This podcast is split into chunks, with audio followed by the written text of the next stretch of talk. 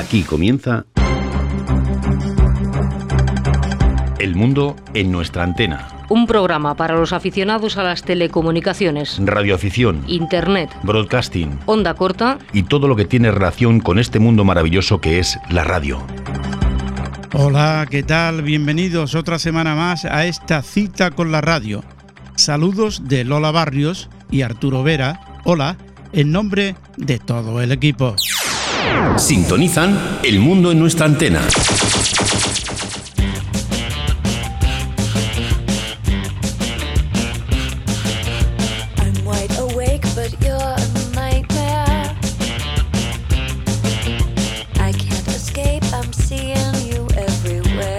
Bueno, como en la edición de hoy no queremos perder mucho tiempo, porque es mucho el material que tenemos, vamos ya con la información.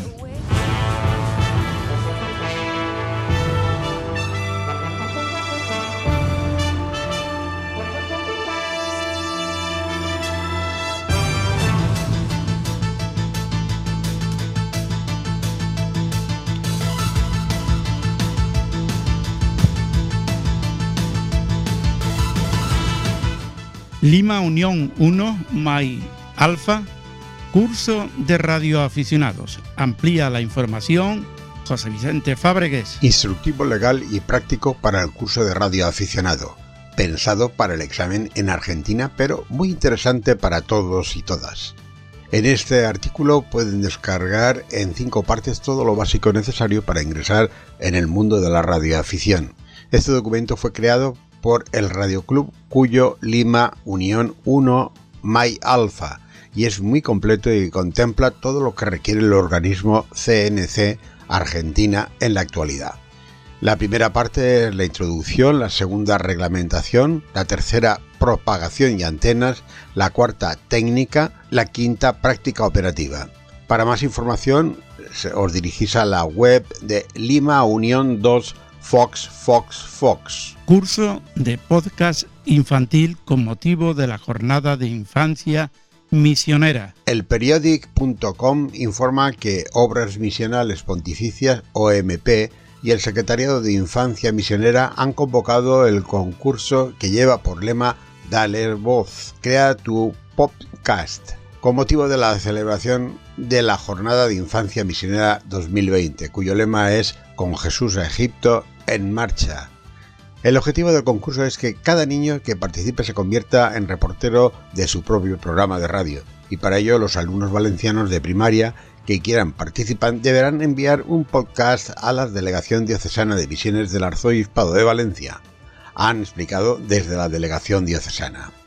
En esta primera fase, que se desarrollará en cada diócesis, los estudiantes podrán participar en equipos de 2 a 6 personas en dos categorías. Una primera para alumnos de primero a tercero de primaria, que tendrán que crear un podcast de 3 a 5 minutos de duración, y una segunda categoría de cuarto a sexto de primaria, cuyo podcast deberá durar de 5 a 10 minutos. Los concursantes presentarán un breve programa de radio en el que cuenten la situación migratoria de la actualidad a la luz de la experiencia de migración de Jesús y su familia en la huida según indican las bases eh, de este concurso. Además, deberán recoger cuál puede ser su papel en toda esta realidad, así como recordar que Dios está siempre presente, alentando y acompañando en esta difícil situación, todo ello a través de diferentes secciones como un verdadero programa de radiofónico. Los programas deben entregarse bien por correo electrónico a la dirección mail misiones-valencia.omp.es o bien presencialmente en la Delegación Diocesana de Misiones de Valencia, ubicada en la calle Avellanas 22 de, en horario de mañanas de 8 a 15 horas y de tardes de 16 a 19 horas de lunes a jueves y los viernes de 8 a 14 horas. Planean recuperar la emisora de radio del Titanic que lanzó el SOS. La compañía privada estadounidense RMS Titanic Inc. planea sacar el equipo de radio de la firma Marconi que se encuentra entre los restos del Titanic, valiéndose para ello de robots especiales, informa el The Telegraph. Desde un submarino tripulado controlará el robot, retirará parte del techo sobre la sala de radio y extraerá el transmisor que lanzó las llamadas de socorro la madrugada del 15 de abril de 1912, día del naufragio. Desde la compañía señalan que el estado del barco está empeorando y que el techo podría venirse abajo en los próximos años, enterrando los restos de la estación de radio. La idea de extraer elementos del interior del buque fue criticada en el pasado, según el medio. Las expediciones eh, anteriores solo recuperaron objetos de los escombros esparcidos cerca del transatlántico. Radio Praga presenta su colección de QSLs para 2020. Radio Praga presenta como cada año su colección de QSLs dedicadas esta vez sobre antenas de la radio checa. QSL no es una abreviación, sino un código creado para la telegrafía que posteriormente empezaron a utilizar los radiotelegrafistas y escuchas de radio. QSL significa confirmo la conexión o confirmo la recepción, y las estaciones de radio enviaban las tarjetas QSL a los oyentes que les mandaban informes sobre la calidad y el alcance de las emisiones. Hoy utilizan las tarjetas QSL las radios internacionales para enterarse de cómo se escuchan sus transmisiones en las respectivas zonas de cobertura. En la época de las transmisiones en onda corta, Radio Praga enviaba sus tarjetas QSL a todos los que escuchaban las transmisiones y enviaban los informes de recepción. A partir de ahora, con las tarjetas QSL vamos a confirmar la escucha tanto por medio de Internet como en onda corta. Para obtener tarjetas QSL lo único que tiene que hacer es escuchar Radio Praga y enviar informes de recepción que contienen la fecha del día y la hora de la escucha. A vuelta de correo le enviarán la tarjeta QSL. Gracias, Vicente. Sintonizan El Mundo en nuestra antena con Arturo Vera. Te recordamos que puedes escuchar nuestro podcast en cualquier momento. Descárgate la aplicación podcast que prefieras y suscríbete a nuestro canal. Tan solo tendrás que teclear El Mundo en nuestra antena y darle al botón suscribirse. Te esperamos.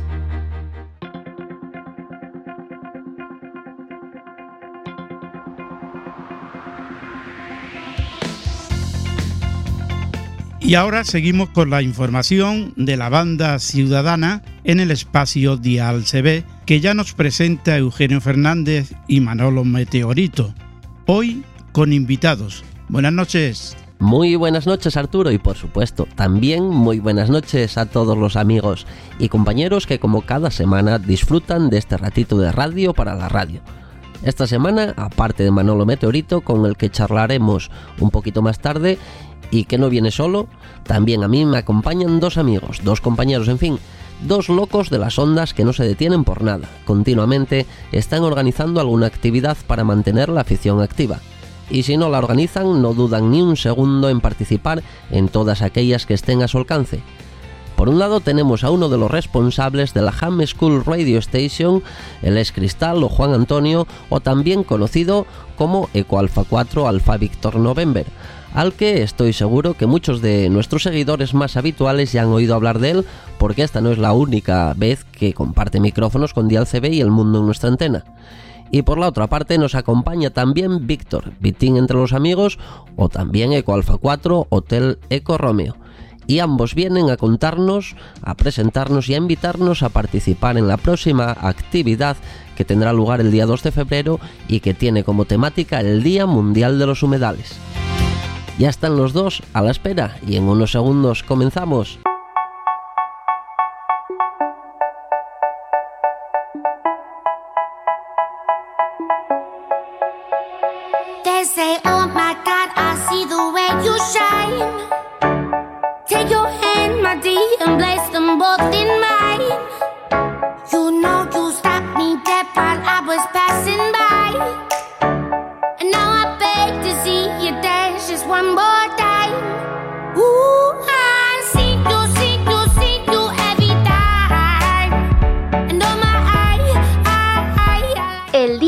De los Humedales se celebra el 2 de febrero desde 1977, en conmemoración de la firma del Convenio sobre los Humedales en Ramsar, Irán, el 2 de febrero de 1971. Este convenio es el primer tratado en el planeta relativo a la conservación y el uso racional de los humedales. La lista Ramsar incluye hasta 2013 2.167 sitios designados cubriendo una superficie de 208.518.409 hectáreas en 168 países. La importancia de los humedales reside en que son ecosistemas con gran diversidad biológica, reguladores del ciclo del agua y del clima, generadores de recursos hídricos para abastecimiento de agua dulce y constituyen zonas de uso para actividades humanas como el turismo y la pesca. Los humedales contribuyen en la regulación del ciclo del agua, en el control de inundaciones y sequías, en la provisión de agua y como refugio de vida silvestre. Los tipos de humedales incluidos en la lista son áreas naturales de pastizales húmedos, turberas, pantanos, marismas, lagos, ríos, estuarios, deltas, bajos de marea, zonas marinas costeras, manglares, arrecifes de coral, ojos de agua y sitios artificiales como estanques piscícolas, arrozales, embalses y salinas. Ya ven que la importancia de los humedales es exponencial y aquí en nuestro país tenemos la suerte de contar con muchos de estos maravillosos humedales que inundan de gran variedad de fauna parte de nuestro territorio. Y gracias a multitud de asociaciones que han querido colaborar en la iniciativa, eh, de recordar al mundo y ya no solo de recordar la importancia, sino la necesidad de mantener y conservar estos paraísos de fauna y flora que reúnen una diversidad única de animales, plantas y en general de vida, vamos a disfrutar y podemos disfrutar de una actividad maravillosa. Pues gracias a todas estas asociaciones y que he contado nada más y nada menos que en torno a unas nueve, entre las que se encuentran la sección local de Ura Alcorcón, la sección local de Ure de Leganés, el grupo Radio Galena, CQ Breico España, Radio Activación Madrid, por supuesto los muchachos de la Ham School Radio Station, un grupo de la Asociación Española de Ornitología llamado SEO Vanerus y el Centro de Educación Ambiental. Eh, creo que las he dicho todas. Eh, me falta una, me falta eh, mm, Tortugas Charlie Whiskey. Bueno, pues ya ven, casi nada. Pues entre todos ellos ponen en marcha esta maravillosa y necesaria actividad de radio el domingo día 2 de febrero a partir de las 10 de la mañana, donde ya estarán las estaciones en el aire otorgando una tarjeta QSL de diseño único en las bandas de 40 metros, 20 metros, 2 metros y UHF, pero además también estará CQ Break España en banda ciudadana en el canal 27 en USB, o lo que es lo mismo en la frecuencia 27.275, como he dicho en USB, y estará otorgando también la QSL digital exclusiva creada para este evento. En el primer caso, en, este, en el caso de los contactos realizados fuera de los 11 metros, las confirmaciones se realizarán a través de Buró. En cambio, en 11 metros, las confirmaciones se realizarán por correo electrónico tras su solicitud. Y por supuesto, después de haber realizado el QSO. La solicitud debe hacerse a atentos ham.school.as.gmail.com Vamos a repartir, a repartir, vamos a repetir esa dirección de correo que es ham.school.as.gmail.com y bueno, en cualquier caso tenemos, como he dicho hace un rato, a Cristal y a Vitín que han venido a hablarnos más a fondo de esta actividad y vamos a dejar que sean ellos quienes nos detallen un poco más en qué consiste la actividad del Día Internacional de los Humedales. Muy buenas noches muchachos. Muy buenas noches, Eugenio. Muy buenas noches, Arturo. Venga, buenas noches, Eugenio. Buenas noches, Arturo. Gracias por hacerme participar en, en vuestro programa. Venga, muy buenas noches. Vamos a ver con quién comienzo. Vitín, tú mismo, cuéntanos cómo ha surgido la idea de utilizar este Día Internacional para crear una actividad única como es esta. Bueno, pues como no podía ser de otra manera, surge en otra actividad de la Han School Radio Station. Eh, nos encontramos con el presidente de, de Ure Leganés, con Jorge, y el cual eh, me dio la enhorabuena, nos dio la enhorabuena por lo bien que, había salido todo en el castillo de Villaviciosa Odón y que le gustaría y que le explicara cómo había salido todo aquello. Y entonces, a partir de ahí, me, nos, nos pidió, por favor, que, que, que si podíamos hacer algo juntos. Y pues no, como no sabemos decir que no, pues, pues nos liamos, nos liamos a ello y, bueno, pues esta es una de las opciones que tenía para hacer una actividad y, ahí nos metimos y nos y ahí nos metimos al, al lío, al lío como suelo decir yo, nos tiramos ahí al toro y a, y a lidiar con él y bueno, pues ya sabes, permisos y demás, pues para poder hacer esta actividad, multiactividad con, con todos los que vamos a estar y pasar una mañana estupenda. Oye, háblanos del plan de desarrollo que tenéis para ese día. Bien, pues empezaremos muy, muy temprana mañana. Espero que amanezca antes de, que empecemos. Desde luego, cuando salga de casa todavía será de noche.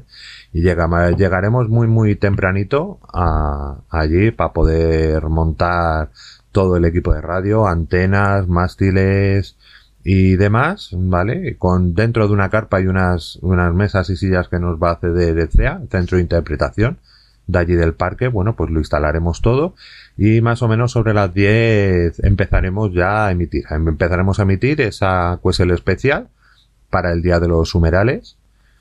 Eh, con, indicativo es especial para también para el evento. Espero que, que, todo el que pueda que esté radio ahí, pues anime a hacer el contacto y reciba esa bonita QSL. A partir de ahí, pues bueno, pues ya entrando ya más la mañana, pues haremos una presentación, explicaremos al día de hoy a todo el que no sepa qué es la radiodifusión hoy en día.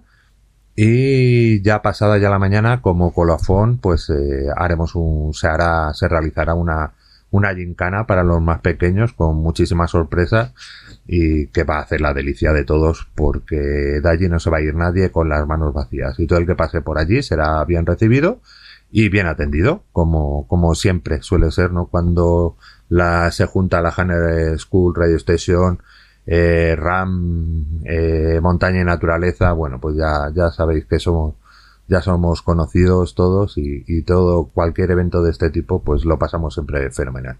Voy contigo, Cristal. Oye, ¿cómo es que hay tantas asociaciones volcadas en esta actividad, coincidiendo de alguna forma eh, en la concienciación, todas ellas, ¿no? De mantener a salvo los humedales y, y, que por otro lado, de alguna manera, celebrando también que podemos disfrutar del beneficio de contar con unos cuantos eh, aquí en España, aquí en nuestro país, por ejemplo. Oye, ¿cómo, cómo es que hay eso, tantas asociaciones eh, metidas en el, en el asunto? Eh, la idea de que se participaran varias asociaciones eh, fue idea de Víctor, de Cualfa 4 Teleco Romeo Metrópoli. Eh, que él, yo seguir su filosofía y planteamos que contra más asociaciones mejor. Eh, más que nada porque, bueno, pues, porque pues hay que difundir nuestra, nuestra radioafición, nuestro hobby y también los suyos. Por eso, pues mira, pues tenemos un montón de asociaciones. Eh, contamos con CEO, con CEO hemos contado con CEA, hemos contado con URE, hemos contado con Radio Galena, hemos contado con las Tortugas Charlie Whisky, hemos contado con Cubreco España, hemos contado con eh, Radio Montaña y Naturaleza, hemos contado con eh, Radio Activación Madrid, en fin, eh, creemos que, es importante que las asociaciones colaboren y participen en, bueno pues en, varios eventos. Y yo creo que un buen evento como ha sido es el, el, Día Mundial de los Humerales que, lo vamos a celebrar el día 2 de, de, febrero en Parque Polo Branca.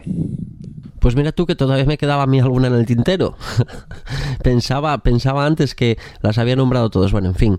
Oye, una cosa, como representante y responsable de los chicos y chicas de la Ham School Radio Station y como sé que los chicos están bastante ilusionados con esta actividad en concreto, eh, a ver si nos puedes contar algo del trabajo que van a hacer, eh, que van a realizar eh, el 2 de febrero dentro de esta actividad. Eh, por supuesto, Eugenio, por supuesto. La Han School Radio Station, que como tú conoces, eh, pues trabajamos con niños del Colegio Público Andrés Segovia, van a participar en la actividad. Van a estar en la banda de 11 metros, acompañado pues por compañeros de, de Radio Montaña y Naturaleza, van a estar eh, con compañeros de Radioactivación Madrid, y van a estar pues con, pues, con nosotros los, los, tutores o los monitores de, del taller. Y también van a estar trabajando en el repetidor R0 eh, que pertenece a la Unión de Aficionados Españoles en la sección local de Ure Alcorcón en eh, la frecuencia 145-600 con tono de entrada 82,5. Ay, que no se me olvide, la frecuencia oficial de, la actividad en la banda de 11 metros de 27 es 27275, canal 27 de USB. Pues vamos a recordar esa frecuencia, ese canal número 27, frecuencia 27275 en modo USB.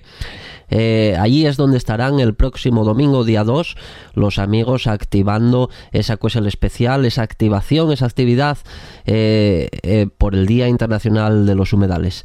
Eh, oye, una, una, cosita, Juan Antonio, a ver si puedes adelantarnos alguna de las actividades que tenéis preparadas próximamente, que sé que estáis continuamente trabajando para mantener activo al colectivo y que ya estáis tramitando más actividades. No sé si de este tipo o diferente, pero en cualquier caso, a ver qué nos puedes adelantar en exclusiva. Vale, Eugenio, pues mira, estamos preparando eh, un diploma con Radio Galena que vamos a lanzar eh, si todo sale bien y nos da tiempo para finales de mayo. Es una colaboración entre Radio Galena, eh, la Han School, por supuesto, y Radioactivación Madrid. Vamos a intentar activar el Museo del Ejército del Aire, eh, que estamos ya iniciando los trámites para poder hacerlo. Aquí a más corta distancia, a más corto periodo, eh, pues hemos empezado un proyecto en conjunto con Reactivación Madrid, eh, que en el que, bueno, pues la Han School va a participar en todos los eventos que, que, nos inviten, que esperemos que sean mucho. O sea, que tenemos gran trabajo de aquí hasta, hasta, hasta el término del curso. Aparte, evidentemente, de nuestras actividades que hacemos cada tres meses, alguna activación que haremos por ahí. En fin, que hay, hay futuro para ahí, para para la radio y para, y para los niños. Y no os olvidéis que trabajamos todos y por la radioafición. Eh, y los niños de la Han, como cualquier otro operador joven, son el futuro de la radio. Pues efectivamente, Juan Antonio. Además, mira, yo estoy muy tranquilo, estoy muy tranquilo porque tengo la certeza de que al menos, al menos, el futuro de la radioafición está, está más que asegurado gracias a, a los amigos de la, a los chicos y chicas, a los niños y niñas de la, de la Han School Radio Station y, hombre, por supuesto, a sus monitores y me consta de que hay muchas asociaciones y más que, que están llegando eh, para seguir ese ejemplo y poder pues bueno enseñar a, a, todo a todo el mundo a todos los chicos a todas las chicas adolescentes niños este maravilloso mundo de la radioafición claro que sí Hoy, Víctor, además de la actividad de radio, el domingo día 2 uh, habrá más actividades complementarias, según comentabas hace un rato. O sea que no, no solo será un día único para los radioaficionados, sino también para los niños, eh, para los amigos, eh, niños y familias que deseen acercarse a disfrutar de todas estas actividades complementarias y que además no, normalmente no se realizan y que se llevarán a cabo eh, en esta celebración. Claro, por supuesto, por supuesto que va a haber más cositas por parte de eso, de eso Virgin y, y la organización de allí del parque de conservación. Bueno, pues hará una, eh, se dará una charla, un poquito de lo que se va a ver, de lo que se va a ver allí en el parque y darán un paseo por, por uno de los, de los caminos y de las rutas que tienen ellos allí, abriendo, van a abrir, van a abrir miradores especiales que normalmente no suelen estar al público ese día para que se pueda ver flora, fauna de, de todo lo que se pueda ver en este en este en este parque que además lo tenemos muy cerquita y, muchas de las personas pues no lo conocen. Además de todo eso se, se dará suelta a unas aves ya eh, ya, ya salvadas de, de, algún accidente o que en su día estuvieron en, enfermas y bueno pues ya están rehabilitadas y ya están preparadas para su suelta pues también se soltarán ese día pues para conmemorar el Día Mundial de los Humedales que se ha dicho de paso, bueno, pues es el único ecosistema de la naturaleza que tiene una ley de, de protección, eh, propiamente dicho, solo, solo y exclusivamente para, para este ecosistema. ¿Y qué más decir? Pues que estáis todos invitados y a pasar por allí, a pasarlo estupendamente bien como seguro lo vamos a pasar. Venga, Víctor, de eso no, no me cabe la menor duda. Vamos, seguro. Bueno, pues nada, amigos, Víctor, Juan Antonio, que deciros que gracias compañeros por adentrarnos en esta gran actividad que celebra el Día Mundial de los Humedales y que estará llena de mucha actividad para disfrutar de un día único desde el recinto del Parque Polvoranca, situado dentro del término municipal de Leganés y que estará abierto a todo el mundo y en especial a las familias, a los niños y niñas y como no, a todos los radioaficionados que deseen acercarse por allí y disfrutar de la naturaleza y de magnífica compañía, claro que sí. Gracias amigos. Venga Víctor, Juan Antonio, un saludo. Hasta la próxima. Vale, Eugenio, muchas gracias. Arturo, muchas gracias por invitarnos y esperamos eh, daros buenas noticias sobre la radioafición y, y sobre las próximas actividades que se harán en, colaboración con otras asociaciones que tenemos muchas ganas de trabajar con muchas asoci- asociaciones y de hacer muchos muchos eventos. 7351 para todos los radioescuchas y esperamos vuestros vuestros contactos el día 2 de febrero en el Día Mundial de los Humedales. Eh, más información a través de la web de EA4 Un- Unión Romeo Alfa, EA4 URA, que es eh, eh, la sección local de Uracolcón. Un abrazo, 73. Un abrazo amigos.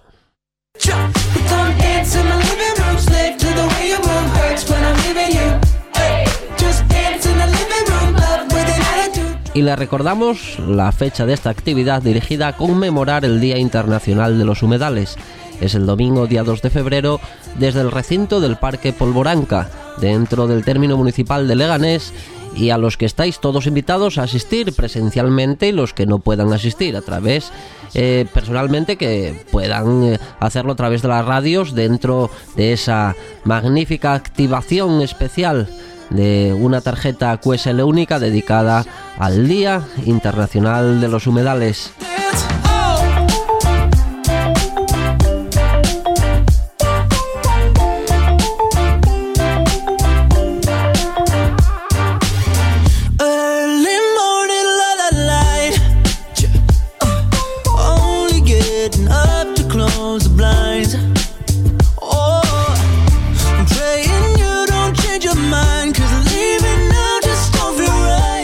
Y ahora sí, ahora ha llegado el momento de Manolo, que además él también viene acompañado de un amigo especialista en meterle mano a nuestros equipos de radioaficionado.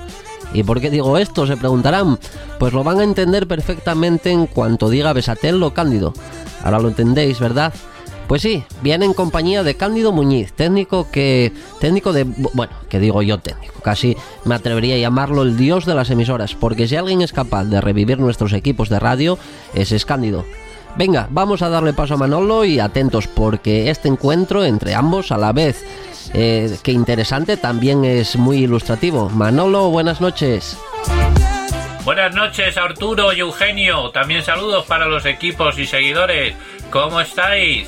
Por aquí muy bien, Manolo, como siempre. ¿Y tú? Muy bien también. Esta semana os traigo una entrevista que ya tenía ganas de compartir con todos vosotros. Se trata quizás de uno de los últimos técnicos electrónicos de laboratorio de emisoras y demás equipos. No es ni más ni menos que nuestro amigo y técnico de confianza, Cándido Muñiz. Ya os adelanto que es muy interesante e ilustrativa. Así pues, dentro audio. Hola amigos y amigas. Mira, hoy me he presentado aquí en Móstoles, sábado, además un día de lluvia, y he venido a nuestro a nuestro técnico de confianza, Cándido Muñiz, de aquí en Móstoles. Llegamos a la puerta, aquí hay que llamar al timbre, siempre dos veces. Dice, por favor, llame al timbre dos veces. Muy bien. Hola, onda, Cándido. Y María Ángeles. Bueno, pues oye, que mira, ¿te acuerdas que quería mm, hablar un día contigo para ver si me podías mostrar tu laboratorio y preguntarte unas cosillas? Y a ti también, Ángela, pero luego, ¿te parece? ¿Podemos entrar a tu laboratorio? Hombre, vamos, paso, joder. Bueno, entramos aquí en esta tiendecilla llena de cosas, expositores. Bueno, esto la de cosas que tiene aquí, un laboratorio lleno de aparatitos. Quería hacerte unas preguntillas, no sé si tendrás un ratito A ver, para, cuéntame. para mí. Hombre, bueno, nosotros hace ya muchos años que te conocemos, llevamos muchos años eh, trayéndonos, trayendo nuestros equipos, confiando, bueno, en, en tu experiencia, pero me gustaría que me contaras, pues bueno, cómo, cómo empezó y desde cuándo estáis trabajando y dando este servicio a, a los radioaficionados. Yo empecé en la electrónica Bueno, sí, tú, vamos a hablar de Cándido. en el almacén de una pollería, porque yo era pollero. Pero No mi, me lo hobby, creo. mi hobby era la electrónica y en el almacén de la pollería me monté mi tallercito de electrónica Bueno, a ti esto de la electrónica, ¿desde cuándo te viene? A ver. Pues desde que era chico. ¿Chico cuánto? ¿Cinco, cuatro años? Yo con 10 años estudiaba electrónica. Con 11 o 12 años ya reparaba todas las planchas del pueblo y me hacía mis propios inventos. ¿De qué pueblo? De Galaroza, un no. pueblo de Huelva, Huelva, eso me suena de a la mí. sierra de Aracena. Donde están los jamones. Ahí la- está, pegado a Jabugo, a 3 kilómetros de Jabugo. Bueno, allí con nueve años, dice, o con once años, Sí, sí, empezabas a arreglar las planchas de... del pueblo. Porque es que me encantaba la electrónica y por las circunstancias de la vida pues me tuve que venir a Madrid y me tuve que poner a trabajar pues en, en lo que cayera porque no podía dedicarme a lo que a mí me gustaba porque eh, hacía falta el dinero y mis padres estaban en el pueblo y nos los queríamos traer a Madrid y entonces así fue como empezamos. Me metí en una pollería Estuve unos años en la pollería de dependiente. En cuanto, en cuanto aprendí bien el tema, ya me puse por mi cuenta. Y en cuanto me puse por mi cuenta, ya me, en el almacenito de la pollería me monté mi tallercito y ya reparaba en el mercado donde estaba, reparaba todos los radios cassettes de todo el mercado. Sí. Todas las radios y todos los, ¿Qué año todos los aparatos hablando? electrónicos. Pues estamos hablando del año 70, 71. Yo la radio no la conocía. La radioafición no la conocía. No la conocía. ¿Cuándo en- conociste En tú? aquellos años yo no la conocía. ¿Cuándo Yo- conociste la Yo la radioafición? conocí en el año 85. Dos años después de la legalización. Y la conociste, bueno, hablo de la legalización de la CB porque, De la CB, sí, sí. porque es donde empezaste. Y ahí es donde empecé. Y, Y claro, ahí es donde empecé a reparar emisoras. Ya los colegas de la radio se enteraron, mm, hablando por la radio, se enteraron que yo reparaba radio cassette y cosas de esas. Y empezaron a traerme las emisoras para que se las reparara. Yo monté mi tallercito en mi casa. Hombre, te, sa- te sacarías unas pesetitas por en una entonces. habitación. No, no, no, era, por, era gratis. Se lo hacía gratis a tu... Sí, sí. Yo a los colegas se lo hacía gratis. Mi trabajo era otro para vivir y ese era un hobby. Pues te- tendrías un montón de amigos en la radio. Ya te digo, bueno. Y- Y... luego ya en el 88, porque un cuñado mío, que se llama Rafa, también era electrónico, pues los dos nos decidimos abrir la- una tienda. Empezamos como BMEC, nos dedicábamos a Reparación. a reparación y a venta de, e instalación de, emisoras. También llevábamos equipos de sonido de discotecas. Luego ya cuando empezó el boom de la telefonía, pues fue cuando creamos otra empresa, llevaba el tema de la telefonía y BMEC llevaba el tema de la radio. Pues cuando empieza ya a dedicarse un poquito más al tema de la radioafición. Siempre nos hemos dedicado, el, el fuerte era la radio. Reparábamos, a, sin exagerarte, 250 tiendas en toda España, que en aquellos años había tiendas. Nosotros empezamos a, re- a repararle a Radio Alfa, que se llamaba Blanes. Blanes, sí. En aquellos años se llamaba Sí, Blanes. lo conocemos también. Bueno, pues todos los clientes de, de tiendas de ellos, que, comp- que le compraban a ellos, a todos esos clientes les reparábamos nosotros las emisoras. Y nos venían emisoras de toda España y, y nos siguen viniendo. Lo que pasa es que desgraciadamente después de la crisis, pues se han cerrado muchísimas tiendas. Yo en Madrid reparaba 19 tiendas y han cerrado casi todas. Me dices que te llegan, o sea, pues, o sea, que también, aparte de la de servicio que das aquí en, en Madrid, porque, pero también, por lo que me has dicho, entiendo que si alguien os manda algún equipo aquí a reparar, vosotros se lo re- reparáis y lo mandáis, vamos, con Claro, los lógicos claro, gastos de envío y demás. lógico. Re- Reparamos a toda España. Ahí mandan equipos de cualquier provin- provincia de España y de las islas. Ya, Me mandan equipos. El tema, me, me hablabas antes de lo que es la CB, cuando empezaste vosotros, bueno, la radioafición en concreto, era otros tiempos. Ahora, ¿qué, qué, qué- ha cambiado? ¿Qué ves tú que ha cambiado del, del perfil del usuario y, de- y sobre todo del perfil del mercado, que es el que más os interesa a vosotros? De los años 90, a principios de los 90 hasta ahora. ¿Qué, ves tú que ha cambiado en ese Hombre, sentido? ha cambiado mucho. El- la telefonía móvil y internet ha matado a la radio. Y ahora la radio, pues ya nada más que quedamos eh, los, que nos gusta. Los nostálgicos, los, Los que nos gusta la radio. O los buenos. Los que usaban la radio para otras cosas ya no la usan. Pues también ya usan buena. el teléfono móvil. El tema comercial igual. Al haber bajado tanto el negocio, pues se vende muchísimo menos. Los importadores traen muchísimo menos productos, porque antes había productos de todo tipo. Ahora prácticamente hay muy poquitas cosas. Tienes que conseguirlas por internet porque las tiendas físicas, la mayoría no las tienen porque los importadores tampoco las traen. Y los importadores no las traen porque al haber poco movimiento, pues no les compensa traer. Claro, o sea que es más, es más difícil mantener una tienda física que una virtual. ¿me viene? Hombre, evidentemente. Es difícil competir con eso. Eso no se puede competir con ellos. Imposible. Una tienda física, mínimo tienes a una persona aquí que produce unos gastos y tienes que pagarle. Y tienes un local abierto, tienes que pagar una hipoteca o un alquiler, tienes que pagar un IBI, tienes que pagar una luz. Y claro, una, una tienda a través de internet lo puedo hacer desde la habitación de mi casa o desde el sofá. Bueno, aquí tú lo, lo fuerte, o sea, tu, tu fuerte aquí es el tema, quiero decir, lo, donde, donde más trabajas es el tema de las reparaciones, Sí. la telefonía móvil, que también Claro. está complicado. Porque es que el, el operador te da el teléfono a pagar en dos o tres años lo que en una tienda física no te pueden dar. Y el operador no es como yo como tienda tengo que comprar a un almacenista. Y yo a un almacenista pues compro 10 teléfonos o 5 teléfonos o 3 de cada de cuatro modelos distintos.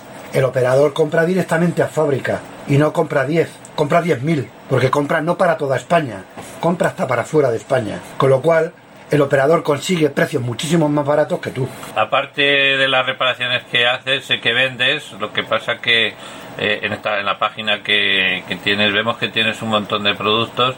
Aparte de esos productos, si hay alguno que no esté en la página, vosotros también se lo podéis conseguir. Cualquier tipo de producto, aunque no esté en la página que exista en el mercado, me lo puede pedir quien sea y yo se lo traigo. No doy abasto, siempre estoy a tope de reparaciones porque quedamos muy pocos técnicos en España. Sí, sí, es muy verdad. poquitos, muy poquitos.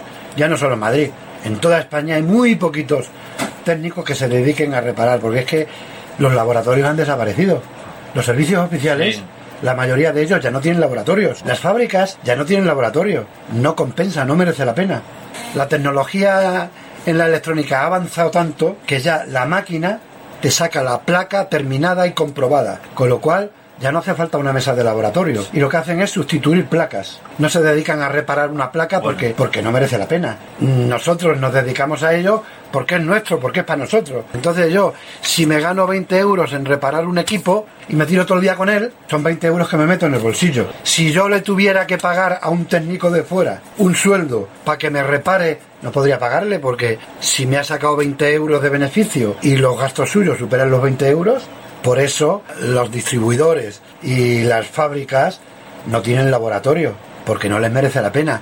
Los equipos los pasan a talleres exteriores, como por ejemplo yo. Eh, cuando Astez llevaba ya eso, estuve un montón de años reparando para Astez, porque Astez tuvo en sus años un gran laboratorio, con muchísimos técnicos, pero llegó un momento en que no le merecía la pena. Le costaba más dinero pagar los técnicos y pagar las cargas sociales de los técnicos del beneficio que los técnicos sacaban. Entonces, pues echó a la mayoría de los técnicos y las reparaciones no las daba a talleres exteriores. O sea, que es lo- externalizaba, las reparaciones Claro, las externalizaba. y eso es lo que hacen muchas marcas. Bueno, pero nosotros pensamos o esperamos contar muchos años con Cándido. Uy.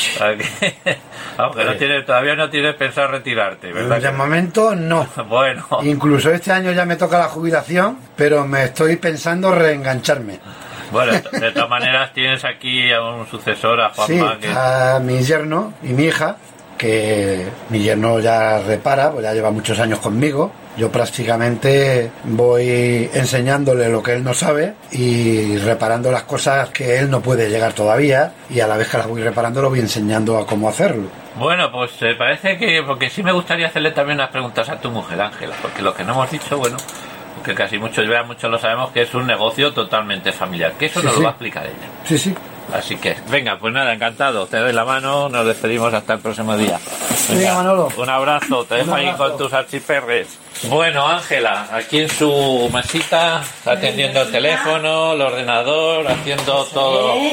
Que muchas veces vengo aquí y no te veo. Está tu hija. Está mi hija.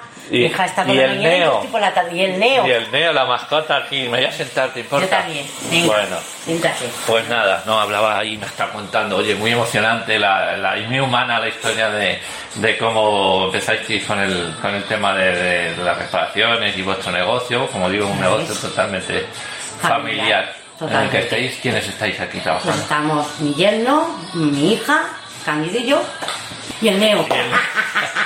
y el Neo. Bueno, por la mañana estás tú. Claro, por la mañana está María Ángeles y por la tarde estoy yo. Por la María Ángel- mañana está María Ángeles y el Neo. Porque claro, otra cosa que no hemos dicho que es que ya vamos por la tercera generación. Ya vamos por la tercera Y alguien tiene que generación, cuidar a es- esa tercera Claro, generación. o sea se que os vais turnando. Bueno, ¿y el, el horario que tenéis aquí cuál es? De nueve y media a dos, de cinco y media a ocho y media. Los sábados, Y los sábados de nueve y media a dos, bueno, la- me estaba diciendo que reparáis y atendéis a otros clientes que no sean de Madrid también. sí, atendemos a clientes que son de... ¿Tiene mucho radio aficionado aquí? de mucho radioaficionado, sí que ya prácticamente de esto no queda mucho. Pero bueno, bueno, se veis también en mucho, vendéis Mucho, muchos, vendéis mucho. muchos equipos de CB. Alguno que otro. Bueno, ya me ha dicho está- también que vendéis sobre todo, pues más que nada de encargo, porque aquí Claro, principalmente... más bien de cargo. de Lo- cargo. Oye, pues, pues nada, me ha encantado vuestra historia. No la conozco, conocía, pero no conocía. Ah, no me ha estado contando todo ahí fuera, cosas fuera de micrófono que tampoco son como son un poco así ya más privadas.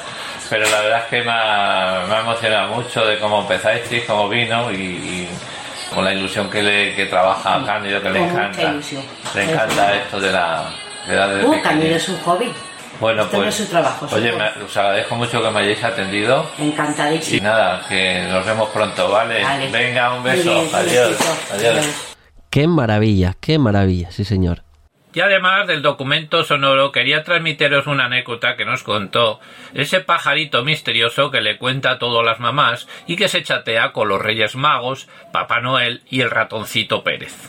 Pues nos contaba que en la primera entrevista con el padre de su novia, hoy su mujer Ángela, este le quiso poner a prueba para ver cómo se desenvolvía en el oficio de la electrónica, encargándole la reparación de un transformador de 125 voltios que Candy, cuando lo reparó, lo probó en la casa de sus suegros, convirtiéndose este transformador en puro fuego y dejando sin electricidad a todo el edificio. Esto hace buena la teoría de Murphy y de aquel refrán que dice que hasta el mejor escribano hace un borrón. En cualquier caso, el único es el único fallo conocido, al menos ese pajarito endemoniado no nos ha contado ninguno más. Hasta la semana que viene, 73. Qué gran reportaje, Manolo, como siempre. Qué grande eres, amigo. Siempre con grabador en mano y a la aventura. Esto es radio, sí señor. La radio tiene que ser cercana, de la calle, como debe de ser, así. Y qué grande Cándido el pollero, venga, no. Que es con mucho cariño, cariño, Cándido. Un fuerte abrazo para Cándido y otro para Ángela. Venga, hasta la semana que viene, Manolo. Hasta la semana que viene. A ver con qué nos sorprendes. Y vamos llegando al final de Dial CB, al final, pero por esta semana. Y para terminar, calentitos, vamos a hacerlo con. Fuego.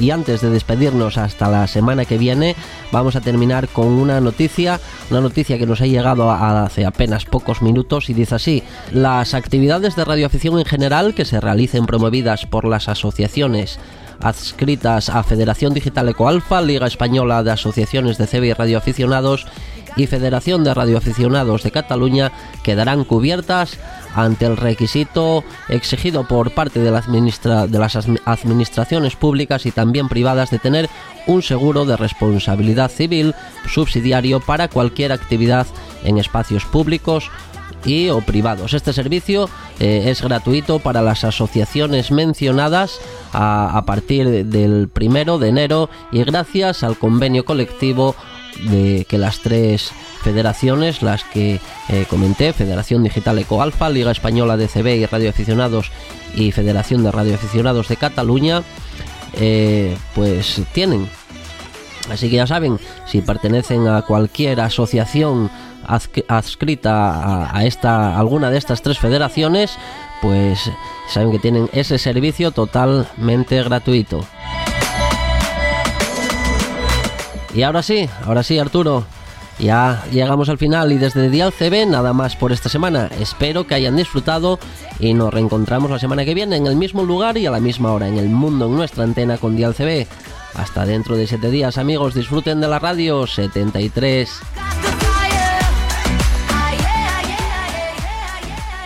Hasta la semana que viene, pareja.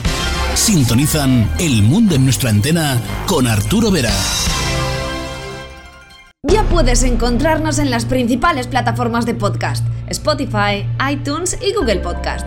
Búscanos para escucharnos desde cualquier parte y en cualquier momento.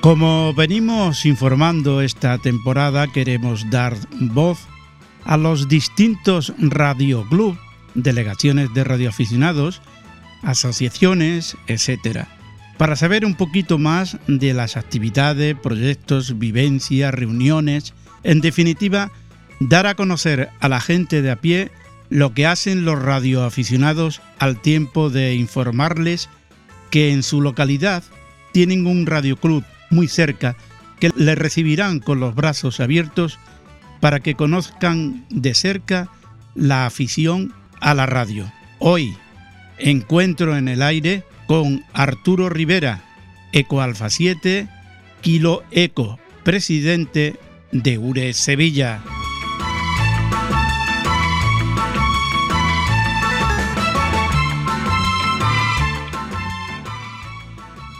Gracias Arturo por participar de nuevo en este tiempo de radio. Muchas gracias, encantado de estar con vosotros otra vez. Vamos a conocer un poquito la sesión de URE Sevilla que tú presides. Eh, ¿Cuántos años tiene de vida esta delegación? Pues ahora mismo no lo sé, no te lo puedo decir con seguridad, pero eh, esto em- empezó en conjunto con, con, el, radio- con lo que es ahora el Radio Club Sevilla, y te puedo decir que la fundó el padre del antiguo presidente, era uno de los fundadores de eh, Manuel Manuel Germán y o sea que él tiene tiene que andar por los 50, y- 50 años y 50 y tantos, o sea que fue su padre el que la fundó hace ya bastante. ¿En qué lugar estáis de Sevilla? Actualmente nos encontramos en la avenida de Itaza, número 69. Ajá. La Eh. primera planta. Es un, es un local que tenemos así que era de unas antiguas oficinas y bueno, está bien, tenemos nuestro despacho, nuestra sala de radio, una sala de reuniones para, para dar las charlas y tal. Tenemos estación de radio también. ¿Cuándo soléis ir por la sede? Nosotros allí nos reunimos los jueves por la tarde a partir de las seis y media, todos los jueves. Y después, bueno, en algunos días entre semana, algunos socios van también, vamos para, para hacer algunos tipos de trabajo y papeleo y demás. Hablando de socios, ¿cuántos sois en total? Pues en total somos 134, de los cuales, bueno, pues hay algunos que son simpatizantes, algún familiar, y rondaremos los 115, 120. ¿Las puertas están abiertas para todo el mundo que quiera acercarse o tiene que ser radioaficionado? No, no, para todo el mundo, siempre. Además, las charlas que solemos dar, los cursos y demás, los tenemos también abiertos al público. Mm, Si hay cursos o charlas eh, que tengan, no sé, algún tipo de, mm, de aportación económica, pues porque haya que montar un kit o algo, bueno, pues hay una pequeña diferencia de la parte que va para los socios, que está subvencionada, pero bueno, es muy poquito, suelen ser 2, 3, 5 euros a lo sumo, dependiendo del tipo de kit lo que tengan que pagar los que no son socios, ¿no? Pero bueno, hay que hacer una pequeña diferenciación de los que aportan todo el año a los que no, ¿no? Pero Ujú. para todo el mundo. Vamos con las actividades recientes que habéis realizado y las futuras. Claro, de las pasadas, hombre, reseñar que para mí creo que ha sido una de las experiencias más bonitas que hemos tenido fue en marzo, el contacto con la Estación Espacial Internacional, con Colegio Nuestra Señora del Carmen, de una pedanía de Guillena, de Torre de la Reina de Sevilla. Y bueno, pues esa fue quizás la, el buque insignia del año, de este año pasado, ¿no? De todas maneras, siempre tenemos la- algunas activaciones de castillo, vértices, ¿sabes? ¿no? De los diplomas. Y en el Parlamento de Andalucía, que activamos el Parlamento el Día de Andalucía, que es cuando se celebran allí los actos de, la comunidad andaluza.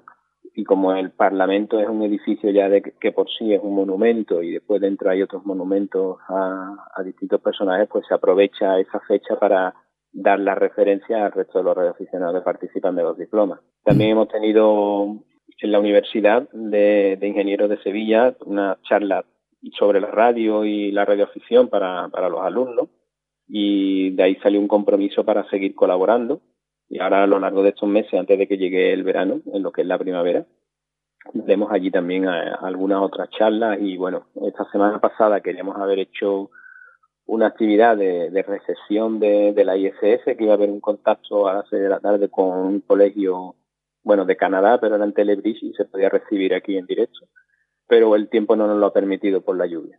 Además, bueno, participamos también en, vamos al, normalmente al mercadillo de Jaén que celebran eh, en marzo también y, y bueno, el montaje de algunos kits de- y de charlas sobre programas, de técnicas de radio, ¿no? Ahora el ST8 que está muy de muy de moda, ¿no?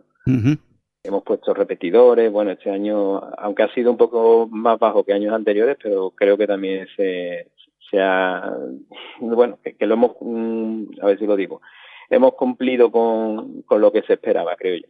¿Hacéis alguna actividad cara a la gente de la calle?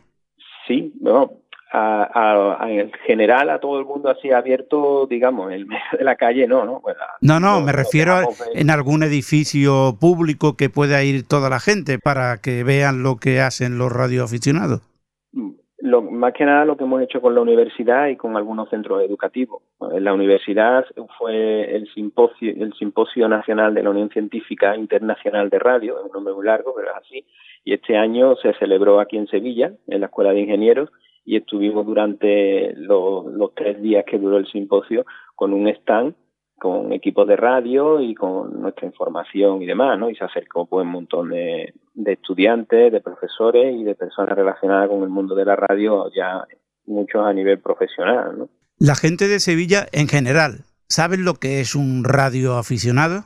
Bueno, saben lo que es un radioaficionado, pero eh, un- con una definición quizá un poco cerrada, ¿no? Porque piensan que lo que los que llevan las emisoras en los coches y van hablando los camioneros, los taxistas, ¿no?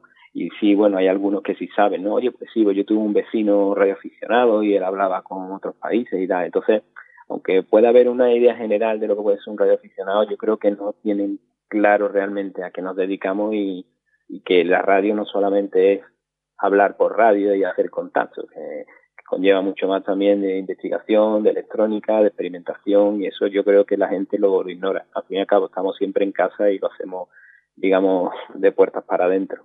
¿Sabes si esta delegación ha vivido alguna experiencia digna de reseñar? A lo largo del tiempo, pues ahora mismo no te podría decir, no te podría contar. Bueno, te podría contar, sí, claro que sí, ahora acabo de caer.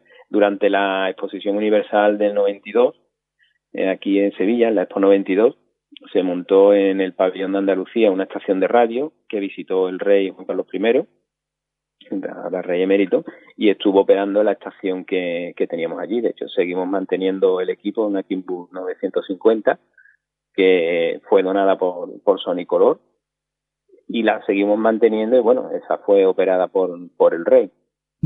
¿Tenéis alguna ayuda por parte de la administración? Tenemos buena relación con la administración, contacto directo con, con la jefatura de telecomunicaciones y ya te digo, la relación es buena.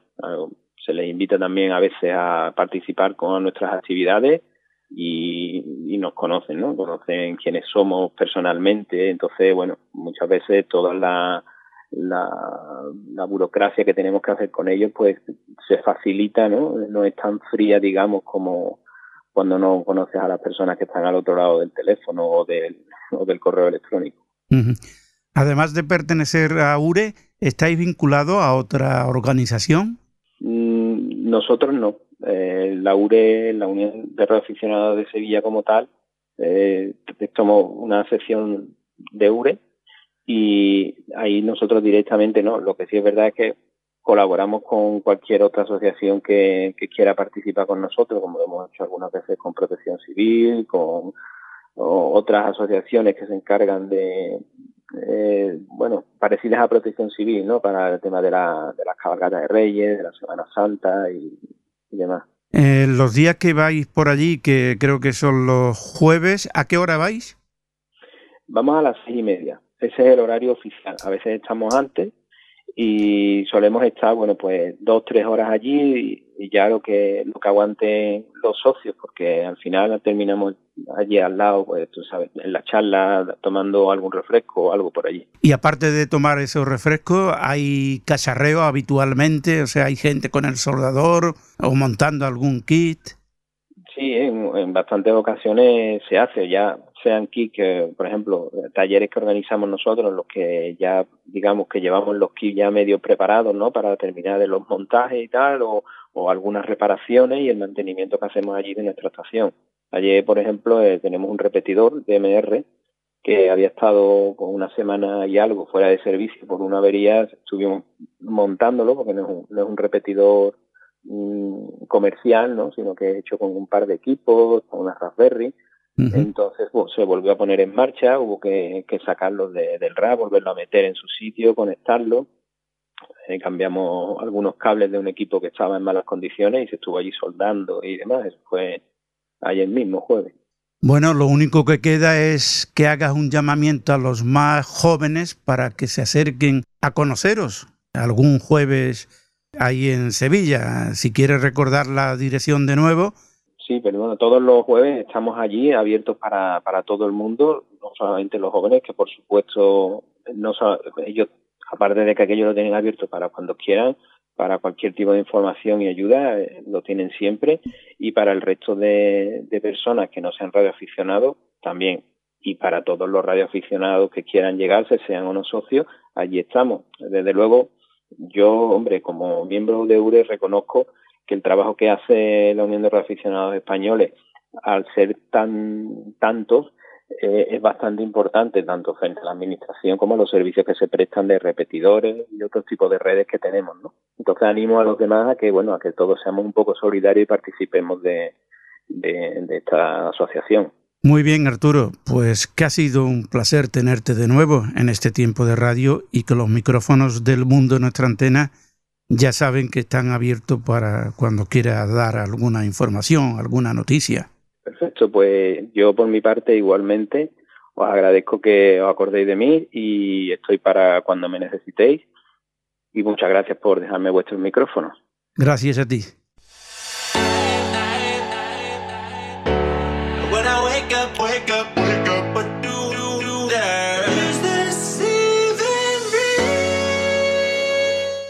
Con esta sintonía y muy rápidamente nos vamos con el espacio de las nuevas tecnologías, con Alex Casanova y ese nuevo protocolo para algunos de comunicaciones llamado DCR.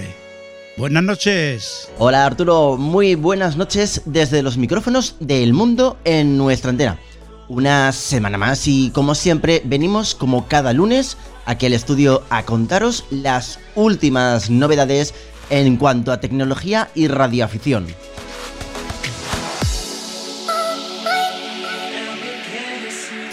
Esta semana venimos con algo bastante interesante y del que poco se ha hablado y poco se conoce, y es que eh, tenemos muchos protocolos de comunicaciones digitales. Todo el mundo conocemos el DMR, pero no conocemos lo que pasa al otro lado del planeta. Ya contamos en la temporada pasada que estuvimos en Japón y hemos ido guardando una serie de noticias para ir contándolas poco a poco. Y es que en Japón, además de trabajar empresas tan conocidas y tener aparatos como los que utilizamos a diario, también están trabajando en una serie de protocolos digitales.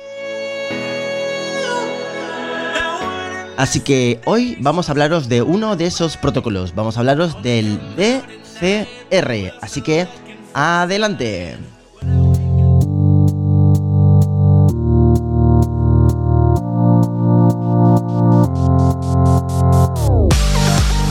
Bueno, ante la demanda de nuevas tecnologías donde cada vez más es necesario disponer de comunicaciones digitales que no solamente permitan la transmisión de fonía, sino que también es necesario y cada vez más disponer de sistemas digitales que nos permitan transmitir datos y que, bueno, todo esto lo que hace es que se generen nuevos protocolos de comunicaciones. Aunque se está trabajando en disponer de un estándar prácticamente para todo el mercado, Actualmente existen distintos protocolos de comunicaciones como Tetra, DMR, DPMR o DCR. La verdad es que existen una gran cantidad de, protocolos. Y hoy justamente vamos a hablar de, uno de ellos, del DCR.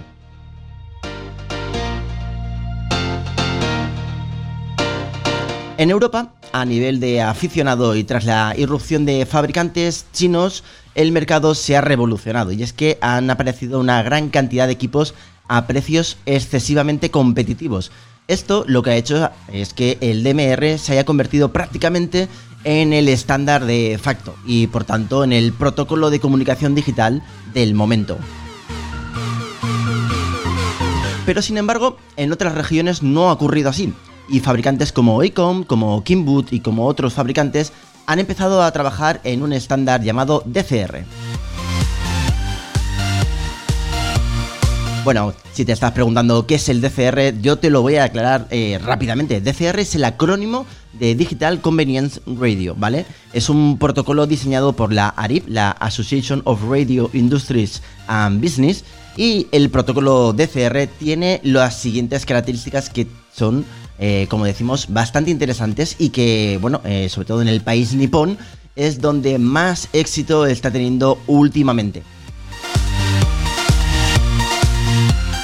Bueno, el protocolo DCR tiene eh, sobre todo una serie de características que vamos a nombrar ahora y que son eh, fundamentales para distinguirlas sobre todo del resto de protocolos. Eh, DCR funciona como acceso múltiple por división de frecuencia, es decir, FDMA. Se utiliza en la región donde hemos comentado, sobre todo en el país nipón, en frecuencias de 70 centímetros, alrededor de los 400 MHz con una separación de canal de 6,25 kHz, con comunicaciones HAL duples, como estamos acostumbrados, y con una modulación 4 FSK. La duración de sus frames es de unos 80 milisegundos y también se pueden componer con super frames para transmitir mayor cantidad de información eh, por momento. Pero no vamos a, entrar en, eh, en, el detalle técnico de este protocolo, sino que vamos a ver un poco cómo está el mercado y por qué eh, esto se está llevando así. Bueno, en una búsqueda por internet podemos ver que sobre todo es en Japón donde más se está trabajando con este protocolo. Si seguimos varias cuentas de radioaficionados japoneses a través de Twitter, rápidamente nos vamos a dar cuenta de que están haciendo experimentos. Yo prácticamente eh, llevo unas semanas eh, mirando Twitter y he visto a un radioaficionado realmente interesado en esto consiguiendo cosas que son muy chulas. Por ejemplo, he visto cómo ha intentado hacer récords de distancia consiguiendo en, simplex y con simple walkie distancias de 160 kilómetros. Algo realmente interesante.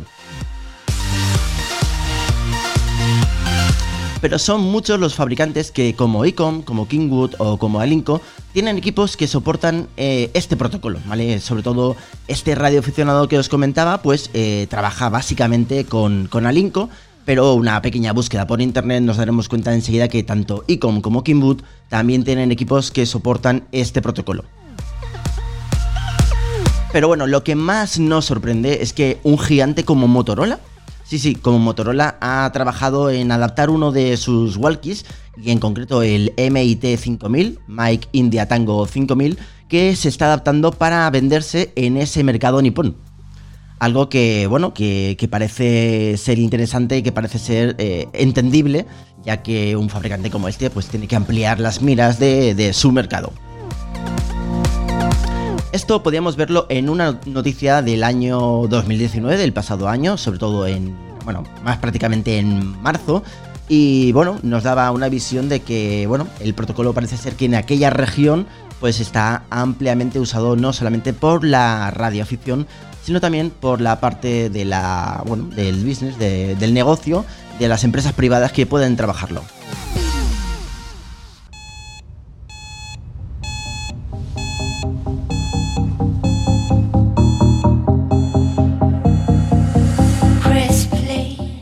Bueno, Arturo, y llegamos ya a la parte final del programa. No sin antes recordar, como siempre, que tenemos a nuestra disposición eh, una dirección de correo electrónico donde los oyentes nos van a poder escribir y nos van a poder eh, contar aquellas cosas que quieren ver en nuestro programa. ¿Que ¿Cuál es esa dirección? Muy sencillo. mundoantena.ure.es. Repetimos, mundoantena.ure.es. Y ahí los oyentes van a poder preguntarnos eh, todas aquellas cosas que no da tiempo a contar en, en esta sección. Recordaros que, al igual que la semana pasada estuvimos con los compañeros del Radio Club Liria, estamos abiertos a que si estás en un Radio Club, os pongáis en contacto con nosotros y moveremos nuestro estudio móvil hasta vosotros para haceros una pequeña entrevista. Así que, bueno, no os lo penséis porque es una muy buena forma de promocionar vuestro Radio Club y de contar en los micrófonos de este programa cuáles son las actividades que lleváis a cabo. También podéis escribirnos a esa dirección que comentaba antes para que hagamos promoción de vuestras actividades en este programa. Así que apuntarlo muy bien la dirección, la repetimos, mundoantena.ure.es y allí nos vais a poder escribir y decirnos, oye, tenemos esta actividad el mes que viene. Bueno, Arturo, como siempre, un placer poder estar con vosotros y nos escuchamos, como siempre, la semana que viene, más y mejor. Ya puedes encontrarnos en las principales plataformas de podcast, Spotify, iTunes y Google Podcast. Búscanos para escucharnos desde cualquier parte y en cualquier momento.